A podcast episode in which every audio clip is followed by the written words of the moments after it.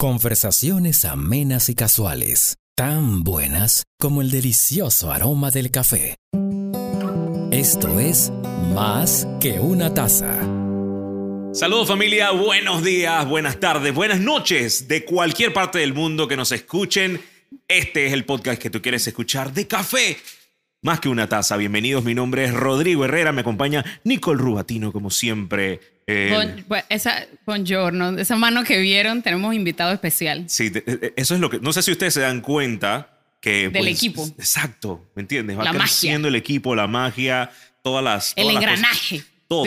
Estamos preparando, preparando y haciendo cada una de las cosas para que ustedes se lleven un mejor producto a sus oídos, como lo es más que una taza. Mm, perdón, Sí, ya me estaba ¿qué fue probando el café por delante. ¿Qué estás tomando? No sé el que tú hiciste. ¿Qué hiciste? Ah, ¿qué hice yo?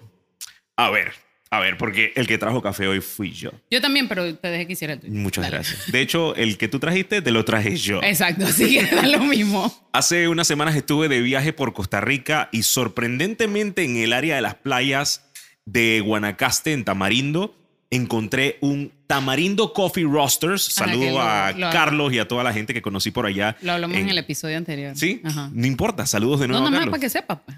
Eh, y esto me pone muy contento porque hoy estamos tomando el café de Tamarindo Coffee Roaster. Sí, está muy bueno. ¿Qué es? Es un, Es un SL28. Está muy Eh, bueno. Estoy sorprendido y, y estoy contento. Eh, Está muy bueno. definitivamente que hoy tenemos un día súper especial porque me encantan los episodios que hablamos de los métodos. Sí, pero yo te voy a contar es la historia. Sí, Déjame contarte una historia antes de que entremos en eso, ¿no? No, no, es que yo solamente te daba la introducción Ah, a ya. tu introducción. Ah, ya. Ok, ¿Me entiendes? gracias. Como- Gracias, Mile. Somos, somos equipo. Gracias, Somos equipo. Bien. Eh, me gustan los capítulos donde hablamos de los métodos porque creo que se abre el compás para que las personas que ya usan ese método o que no lo conocen, lo practiquen, Exacto. lo usen y encuentren algo divertido o algo delicioso. Ajá. Entonces, el método que vamos, del que vamos a No hablar. le hoy- vas a decir todavía. No. Déjame Espérate. dar la introducción a tu introducción. ¿Quieres que empiece a cantar como lo hacías tú? Exacto, dale, pues. ¿Qué canción? Ay, ¿cuál era la canción del reggaetón que estaba cantando en No antes? sé. La que le gusta a Gerardo. Mira la cara.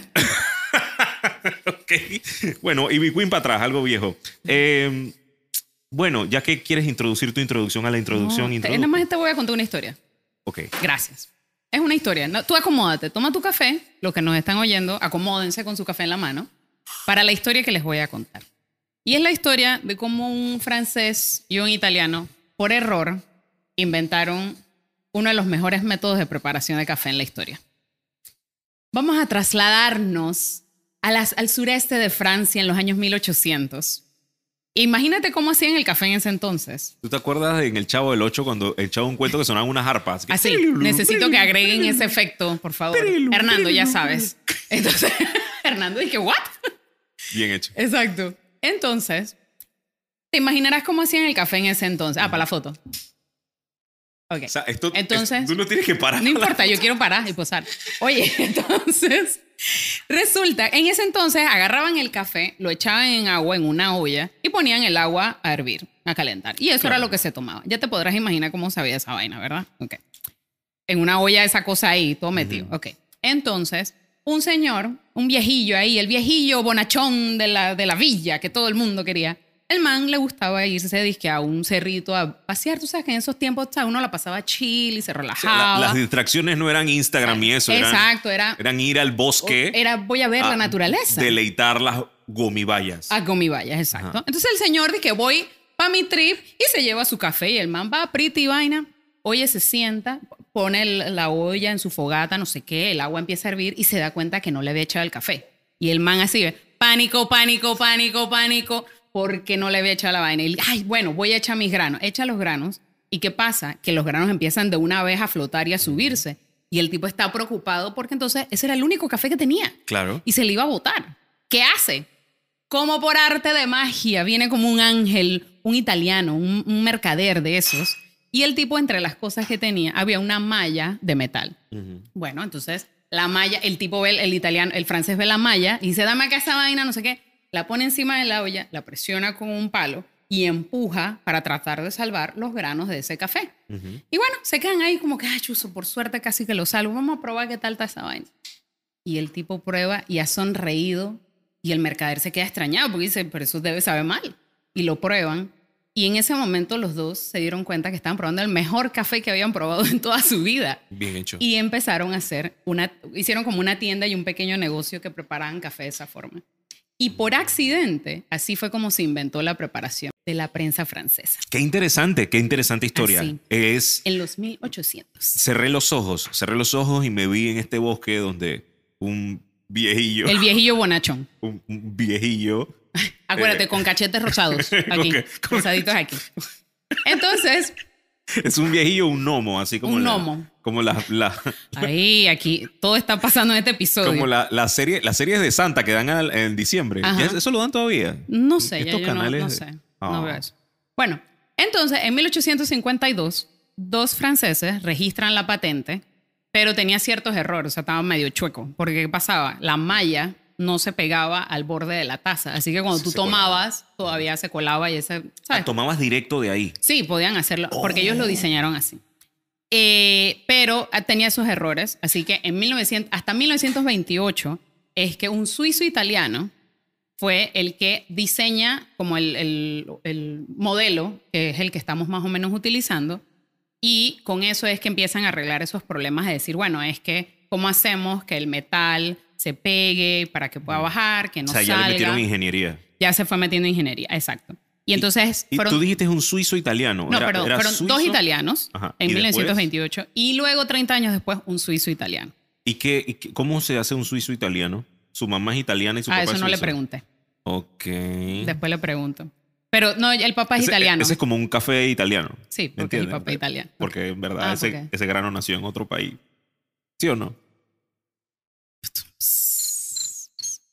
Bien. Ok, entonces, en, en 1958, él fue un italiano, el que te digo este que también es suizo, pues, y registra el diseño, y ese es el diseño de la prensa francesa que usamos hasta el día de hoy. Ok. Em, fue la primera prensa francesa que se produjo en masa en el mercado europeo y se le llamaba chambord. Chambord. Chambord. O chambón. Con, con el Chambord. Gargajito Chambord. este de- Chambord. del Sí, francés. con el sí, yo no lo digo mucho porque si no. Chambord. Chambord. Y en 1991 ¿Qué quieres tomarle, Chambord? Chambord, Le Chambord. En 1991, una empresa compra esa empresa que distribuyó. ¿Y sabes cómo se llama esa empresa? Esta aquí. Ajá. Bodum. Ah, Budum. Bodum es una empresa danesa Ajá. y ellos desde Ay, me 1991. encantan los daneses, son muy Está- felices. ¿Qué? Sí, tienen buenos postres. ¿Tú no has probado las dan Bien. Ok. Anyway. Y esa es un resumen de la historia de la prensa francesa. O sea, yo Ya. quería hacer una introducción a su super historia, pero no, no, hay que empezar la historia. Estoy de acuerdo porque Pero yo no fue un excelente resumen de esta historia que, que de alguna u otra manera es realmente la introducción al- a lo que queremos compartir hoy porque Hola, Lucia. es hoy en día eh, lo que hay es simplemente el reflejo de todos estos años de creación. ¿Quiere, señor? Venga, venga, para se le este- refiere. Sí, sí, que este señor aquí está. De todos estos mucho. años de creación de, de este, de este método. ¿Ya terminaste? No. ¡De tu taza! O sea, ¿Qué le pasa a él? Mira, mira. Mira, no tiene nada aquí, ¿ves? Dame capachate. Dame, dame, dame. Habla, habla, habla. Bueno, entonces lo que yo iba diciendo.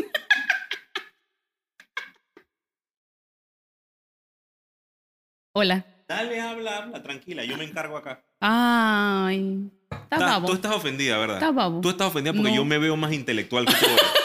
Sí, Tú con estás los libros. ofendida, Tú estás, in- tú estás incómoda porque yo tengo más libros que tú. oye. Es cierto. Pero el libro que yo tengo es de James Hoffman, así que no importa. ¿Quieres que te diga todos los autores que Sí, están yo aquí? sé, hay un montón. No, porque tengo que desmontar Claro, todo esto para poder ¿cómo leer. así? que, ¿quién, quién es el autor ¿Quién de es esta este vaina? man? Bueno, hey, entonces hoy estamos hablando de la prensa francesa. Y la prensa francesa es un método de inmersión. Recuerdan que hace varios capítulos atrás hablamos de la ducha y de la bañera. La ducha y Bueno, la bañera. Exacto. No, hagamos, hagamos un recorderis de eso, que eso la me ducha, encanta. la ducha y la bañera. Bueno, el método de percolación Ujú. es como la ducha. Cuando te bañas en la regadera. Cuando te bañas en la regadera, tú Ajá. te pones ahí, esa, cae, esa agua cae. Bueno, eso es Ajá, percolación. y pasa. Y pasa. Inmersión es como que te metes en la bañera. Entonces tú te metes ahí y Y te- extraes Y te vuelves un té. y te vuelves un té, exacto. Bueno, bueno, este, este es eh, inmersión, ¿verdad? Este es inmersión, este en particular este es inmersión estática, porque tienes la inmersión presurizada, que es la Aeropress, o sifón también.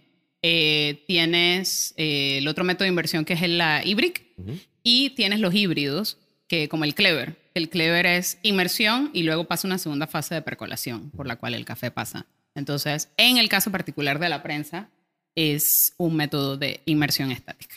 Eh, cuando, o sea, yo, Que me encanta. Este es uno de los, así mismo como las Vialetti, creo que es uno de los métodos bastante clásicos. Sí, que, que en la casa tú tienes una o una o una eh, em, prensa francesa o un, Una- o la una, moca. una moca. Ajá, exacto. sí, sí.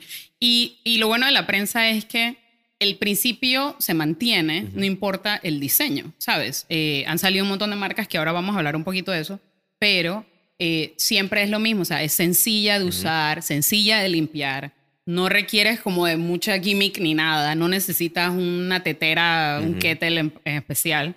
Eh, así que la verdad que Y tienes, tienes chance de crear recetas interesantes también. Tengo la. Tuve la, la experiencia de visitar a, un, a una prima mía que vive en Miami. Su esposo, su esposo se llama Nicolás. Ujú. Y Nicolás. Nicolás ya comiste, ya te vas. Nicolás. No, ah. Nicolás, saludos a Nick. Eh, él, él es chef.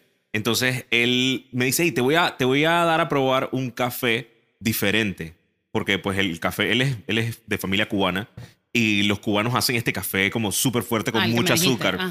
Em, pero él hizo una, una prensa francesa y le puso eh, clavitos de olor y le puso un par de cositas más para que... rodaja de canela, las cosas. las cosas. Exactamente. O sea, para darle, para darle esos gustos que, bueno, el grano panameño tiene bastante. ¿eh? Entonces, de fábrica. Entonces, de la planta, como de la Ah, mata, como el reggaetón. Ajá. Ey.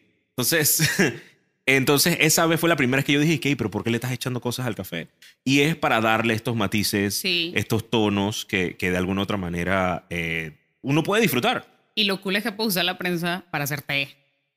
Eso O es lo que, esa era mi siguiente pregunta. Yo conozco gente que ha hecho sopa en prensa francesa. Claro. Bueno, es que, Lo que todo lo que sea inmersión Exacto. lo puedes hacer. Y en el la tema prensa. está, o sea, por, por los gustos, tú sabes que, que como, como ya dijimos en la parte de la ingeniería de la prensa, tú todo lo que, lo que vayas a ponerle, cuando la empujas, solo el líquido es lo que vas a consumir. Ajá. Y hay mucha gente que no le gustan estas sopas turbias o muy llenas de, Ah, de hojitas y Yo la eso, verdad ¿no? nunca había oído de que alguien hiciera sopa en Sí, la primera vez que yo vi, es de new hecho, to me. De hecho, de hecho, la primera vez que yo vi una prensa francesa de ese tamaño, porque yo estoy acostumbrado a verlas delgaditas y pequeñas como de una taza, Ajá. qué sé yo, 200 eh, miligramos de agua, o bueno, todo dentro, 200 miligramos. La primera vez que yo la vi fue una sopa. Eh, y fue súper interesante porque yo digo, hey, esa es una máquina de hacer sopa. Muy interesante, Yo, ¿verdad? Muy interesante. yo sigo en shock con lo de la sopa. Pero también, si quieres espumar leche, puedes hacerlo en una prensa francesa. Oh Así que Es- es, cool. Nosotros debimos traer, debimos traer como para mostrarles eso, porque eso fue algo, una de las cosas más curiosas. Bueno, es que los que están oyendo no pueden verlo. Tienes razón. Así que por eso no. Pero aquí no hubiéramos divertido mucho. Estoy pensando en los que. Exacto. Entonces, no hubiéramos divertido mucho. La primera vez que yo vi a una persona, que de hecho fue con mi amigo Mael de 7 granos, y me dice, ¿que quieres que le ponga crema batida a tu... yo, crema batida. ¿Y tienes así de esa? No, no, pero yo la hago. Yo, "Damn, O sea, ¿qué eres tú? O sea, ¿cómo vas a hacer crema batida en 5 segundos? Pff, espérate. Y entonces agarra y, Ah, sí. y, y le haces el... Damn. Y yo no tenía la menor idea de que se fabricaba así la, Sí. la crema batida. Bueno, sí, es una manera de, de usarlo. Entonces, claro, lo único que yo siento y que se habla mucho el contra de la prensa es que es los sedimentos, ¿no? Entonces Ah, sí, no te claro. da una taza, sacrificas un poco en limpieza de taza y en acidez. Yo creo, yo creo que la gente que busca un método como este está buscando ese cuerpito, está buscando esa tacita un poquito turbia. Sí, eso Eh, sí, te da, te da cuerpo, exacto. Y, y sabes que es mucho más sencillo que otros, que otros métodos. Que si tanto, o sea, te preocupas por la temperatura del agua y por la molienda y ya, para que no se pase mucho. De hecho, puedes hacer la molienda más grande para que no pase por la malla. Puede ser, depende de la malla, pero no es necesario. En realidad, eh, que eso también es importante que sepan. No es que haya un café el mejor para prensa o mejor para tal. Pueden haber recomendaciones. Claro, claro. Pero no necesario, o sea, mientras vayas practicando y encuentres, pruebes con diferentes cafés, encuentras cuál es el que te gusta a través de ese método, ¿no? Pero, por ejemplo, una molienda fina, ya sabes que no, vas, no quieres que esté mucho tiempo en contacto con el agua. Exacto. Así que no lo dejas los 5 o 6 minutos que a veces otras personas pueden dejarlo o recetas, puedes dejarlo un poquito menos. Depende de la temperatura también. Eh, eso sí, tú no quieres es agua hirviendo. Exactamente. Ajá. Entonces exactamente. lo que se recomienda es si tú no tienes estas teteras que te marcan la temperatura y nada más vas a hervir el agua, tú lo dejas hirviendo, pero la dejas reposar como un minuto para que baje un poquito y entonces ya no esté como tan, tan caliente, ¿no?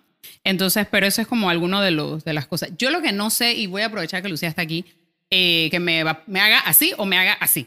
Esta, fermentados, ¿sabes? Esos de maceración carbónica y anaeróbicos en prensa, no sé. Yo, yo lo dudé cuando lo leí porque como sé que son más solubles, o sea, se- ajá, en agua, yo dije, es- o sea, fácilmente vas a llegar a una sobreextracción usando ese tipo de cafés en prensa. Entonces ahí es donde yo pondría como la rayita. Digo, ese, ese es, un, ese es un, un tipo de café bastante especial que Ajá. definitivamente tienes que utilizar un método especial para sacar el mejor sabor. O sea, exacto, porque tampoco es que compras de repente uno y lo vas a probar en prensa y dices, este café está malo. No necesariamente, sino que tiene sus cosas. Ajá, dígame. A- aproveche ese que está ahí. ve. Métase, métase, métase. Antes que nada, buenos días, buenas tardes, buenas noches. Y nada, era solamente para compartir una experiencia que Ajá. tuve. Ajá. Este sí es un tipo de, de café que se hace por inmersión, Ajá. pero una vez, solo, solo como anécdota toda random, una vez yo hice una extracción de un geisha Ajá. Eh, que tenía un proceso fermentado en En prensa. drumroll, drumroll, en ollita. En ollita. Sí, incluso lo herví. Ajá. Y sabes que fue la taza, una de las tazas más gustadas porque era para una degustación. Ay, yo creo que tú me echaste ese cuento. Es correcto. Cierto. Así que yo creo que aquí, o sea, la barrera de qué café, con qué métodos se diluye bastante. Sí.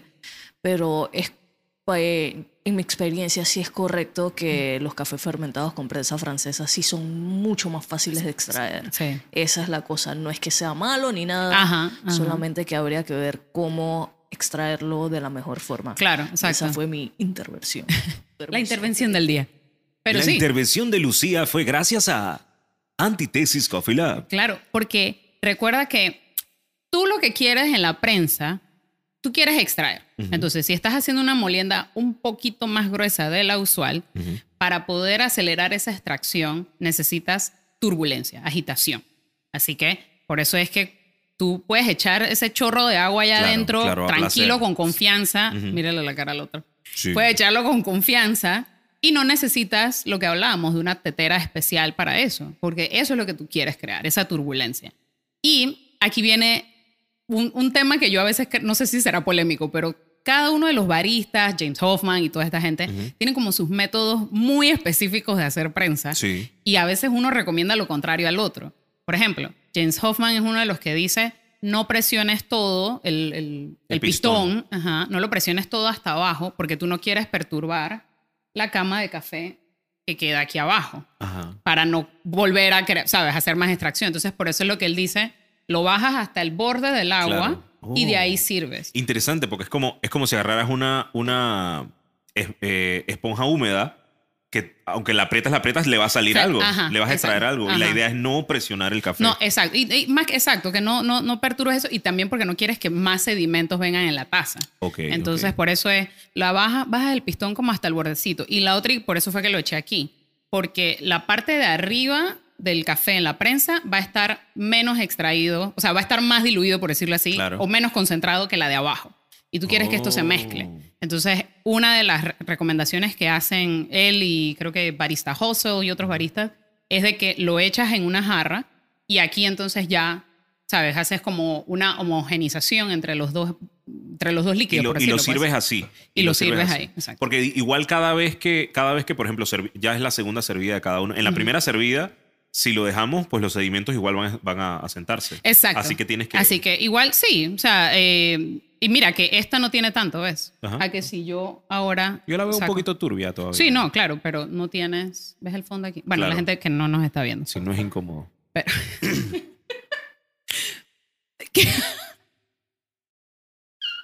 Pero bueno, eso es lo interesante. Y algo también que me pareció muy interesante probando este método es que en realidad difícilmente puedes llegar a una sobreextracción. Esa era la pregunta que te iba a hacer porque, pues, la, la- el café que estamos tomando hoy, yo, yo fui el que lo preparó. Y en un momento... Mira, estaba- mira, mira. Sí, sí, mira, mira, mira, mira, mira, mira, mira lo que está pasando. Los que nos están viendo en YouTube. Sí. O sea, que- ¿Hasta cuándo me vas a interrumpir? Ellos pueden verlo mientras yo hablo. pero es que me da risa. La A gente que está en. YouTube, la gente que está en Spotify no lo Déjalo que digan que, mira, ahí se metió el Gary ese, no sé para qué lo invitaron. O sea, eso es lo El que Gary. quiero. Déjalos fluir. Sí. ¿Ah? Sí, Dígame. gracias. Oh, damn. Ah, perdón. Ahí está. La tuya está más calientita esta. Se chotearan es. No, tú echa, no importa. Ya no me acuerdo ni qué estaba diciendo. Shot, shot, shot, dice. Ya no me acuerdo ni qué estaba diciendo. Que me ibas a preguntar el tema de la sobreextracción. Ajá, entonces, eh, haciendo el, el café, eh, Nicole me dice, ¿sabes qué? No te preocupes, vamos a terminar de setear todo y deja, digo, se puede sobreestar.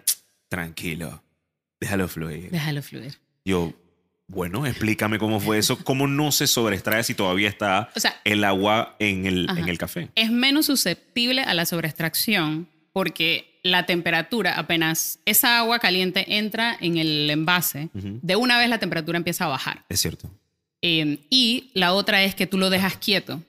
Entonces, si ya no hay turbulencia, no hay agitación y la temperatura está bajando, no vas a estar extrayendo a la misma velocidad que si tú mantuvieras el agua caliente. Un ejemplo, cuando tú echas, vamos a suponer que echas el café en un termo.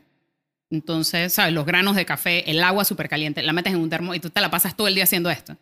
Mantuviste la temperatura alta y te la pasaste en esto. Claro. Eso genera mucha más extracción y ahí es donde puedes crearlo. Pero en la prensa, eh, lo que te dicen es de que precisamente cuando el agua aquí ya se empieza a enfriar, entonces esa, va a llegar un momento en que la temperatura llega aquí y empieza a ser así. Entonces, es lo que... No, sinceramente yo esperaba una taza más ácida. Esto. O más, bueno, en mi caso más Y- amarga. y de- más así sí, es difícil Bueno, que llegues a la razón, prensa. Ajá, A la, a la más prensa amarga- es difícil, es más así. Más amarga y con un poco más de cuerpo, pero eh, lo que me mencionaste tiene mucho, tiene mucho de cierto, porque siento que, que estuvi- o sea, como si hubiéramos hecho... Como eh, casi que, ajá. Exacto, un, un, un Aeropress. Ajá. Ujú. La ver- bueno, tú me tienes que enseñar. Sí, el Aeropress es lo máximo. Sí, ese va a ser el próximo. Uh, ahora sí me gustó. ahora sí me, gustó. Uh. Me encantan los capítulos de métodos. Yo, Sí. creo, yo creo, lo que pasa es que, como tú dices, en- entre Hoffman y el otro se ponen y que no, que esto yo lo hago así y sabe bien. Y el otro es que no, Ajá. es así. Entonces, es, eso es lo que tiene, tiene que existir cuando tú estás preparando tus métodos. Tiene que haber curiosidad, tiene que haber errores, tienen que haber que, man, o sea, en verdad Hoffman sí tenía razón. Exacto. Y hay gente que dice, que, eh, por ejemplo, hay unos es eh, que lo que te dije, que deja los 30 segundos y después rompe la cros- Ujú. la- el crust o la Exacto. crosta esa, ¿no? Eh, hay gente que dice, revuelve todo una vez. O hay gente que es echa y no lo toques.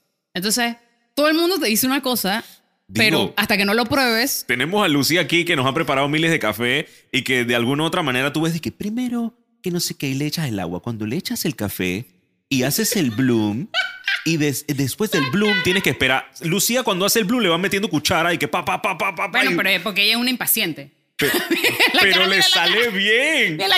Le sale bien. Yo veo a otra persona haciendo eso y yo, ah, tú eres pupilo de La ma- ah, sí, sí, sí. La manda y que vamos a, vamos a traer esta vaina rápido. No me hagas así. Pero creo, creo, creo que son los... Intervention, intervention. Inter- Llega, llega. Yeah, yeah. Esto es lo bonito de la prensa francesa, que es un método muy versátil y al ser algo tan manual puedes aprender a controlar muchas variables, pues, y Ujú. entenderlos antes de pasar a cualquier otro método. Y honestamente fue, dije, el primer método que yo tuve.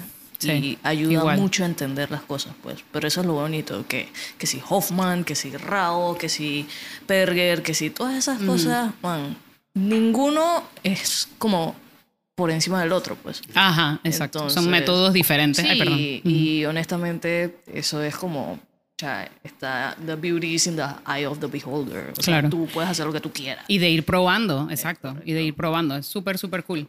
Y, Ay, me quedo mal, hazme otro café. y, exacto, hazme otro.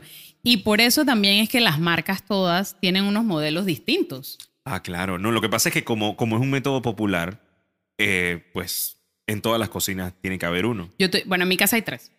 En serio. Bueno, cuatro si cuento el chiquito que es para la leche. Pero Ok. Aquí, ese no lo traje. Pero bueno, este que tengo aquí enfrente, este es el Bodum que todo el mundo conoce. Este es el clásico. A mí lo que me gusta de este es que como las piezas tú las puedes desarmar, es súper fácil de limpiar. Ah. Otro dato, si quieres limpiarlo más fácil, tú nada más echas agua, jabón y haces que chaca, chaca, chaca, sube y baja ese pistón y ya se lavó. Y enjuagas y ya, problema resuelto. Bien hecho. Entonces, este es uno.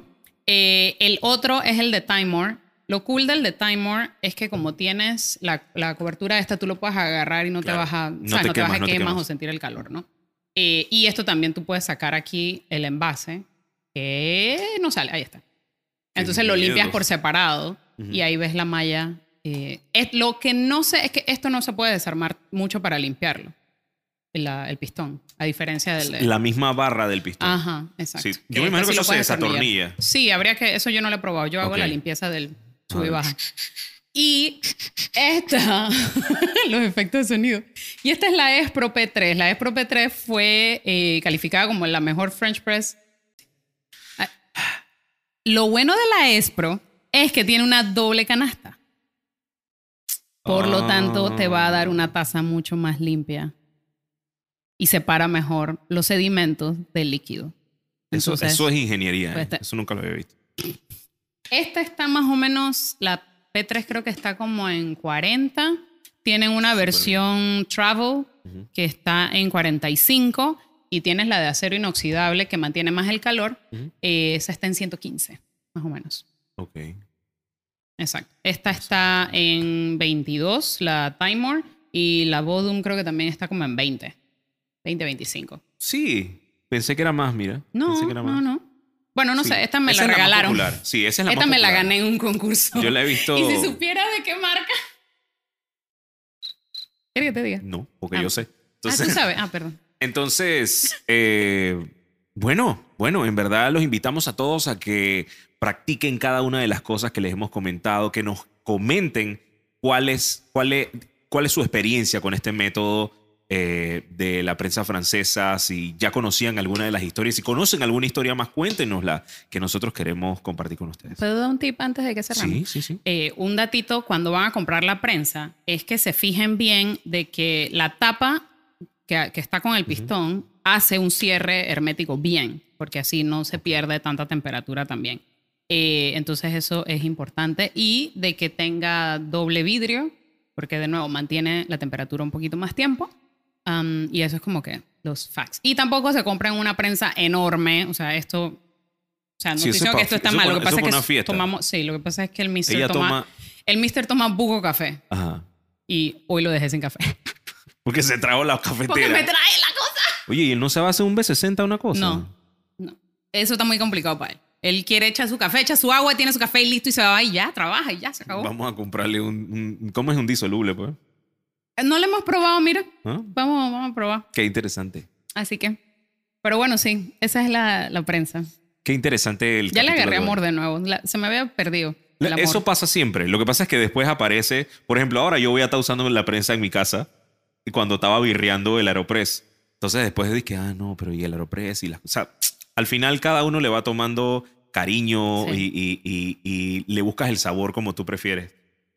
Mm, Lo bueno es que tienes varios métodos para seguir birreando y volver a enamorarte el otro año. Ajá, pasa como una etapa, dije, Exacto. cinco meses con uno. Temporadas, Ah, temporadas. temporadas. Sí, sí. Muy bien, me gusta Así eso. somos. El amor, el amor temporal. Oh my God. Qué fuerte. Ay, Dios mío. Bueno, pues nada, espero que les haya gustado el episodio de hoy. Síganos en Eh, redes sociales, arroba más que una taza en todas las redes sociales. Gracias por escucharnos. En Panamá y el mundo, esto fue más que una taza. Es tutto per oggi. Chao. Más que una taza.